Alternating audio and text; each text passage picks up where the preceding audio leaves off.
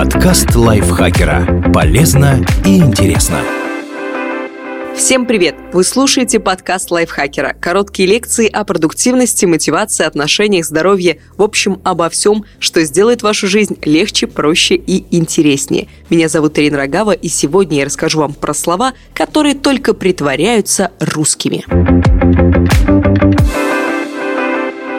Эти заимствования так прочно закрепились в языке, что поверить в их иностранное происхождение очень непросто богатырь. Об этимологии этого слова ученые ведут споры до сих пор, но все же по официальной версии считается, что богатырь – сильный и могучий воин, герой русских сказок, слово тюркского происхождения. В языках этой группы, например, в монгольском, баятур как раз означает «мужественный воин». Да и сами богатыри были героями не только русского эпоса. Батыры и баятуры есть в тюркских и монгольских сказках огурец. Древние греки называли этот овощ оурос, то есть неспелый, и с некоторыми изменениями это же слово закрепилось и в русском языке. Логика в таком названии есть. Огурцы, в отличие от других тыквенных, тыквы, дыни, арбуза, действительно едят недозрелыми шуба и юбка. Эти два слова мы сгруппировали неспроста. Они оба произошли от одного арабского слова – шуба – легкая верхняя одежда с длинным рукавом. Правда, в русский язык пришли разными путями. Шубой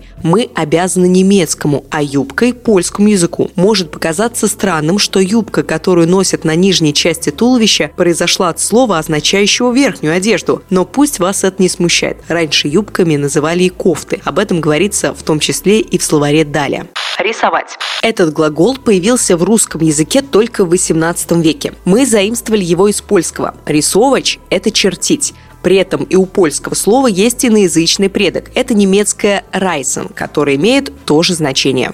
Кухня. Еще одно польское слово «кухня» помещение для приготовления пищи. В польский оно попало из древневерхненемецкого, а оттуда из латинского «кокьере» – «варить». Большинство исследователей считают, что кухня появилась в русском языке в конце 17-го, начале 18 века. До этого помещение для приготовления пищи называли очень прозрачно – кошеварня, поварня и стрепущая. Забияка. Третье и последнее заимствование из польского языка в этом списке. В польском «забияка» – человек, который любит затевать драки, ссоры. И в русский язык слово попало с тем же значением. Интересно, что образовано польское существительное от глагола «забич» – «убивать». Гусар. Кавалерист в высокой шапке кивер, коротком мундире и ритузах – это отнюдь не российская выдумка. Слово «гусар» заимствовано из венгерского языка. Хусар 20. По венгерским традициям только один из 20 человек, поступавших на военную службу, становился кавалеристом – гусаром. Деньги.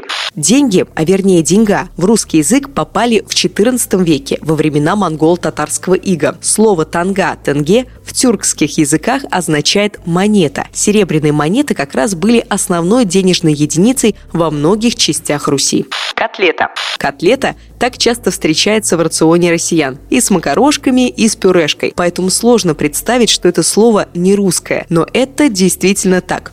Котлеты – французское слово с тем же значением, образовано от кот – ребро. Этот текст написала Лена Авдеева. Спасибо ей большое, очень интересно. Надеюсь, вам тоже было интересно и занятно его послушать. Если это так, не забывайте отблагодарить нас, поставить лайк и звездочку нашему подкасту и поделиться выпуском со своими друзьями в социальных сетях. На этом я с вами прощаюсь. Пока-пока.